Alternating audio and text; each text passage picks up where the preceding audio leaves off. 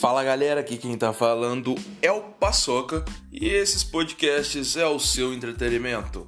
Fica com o podcast, valeu e falou!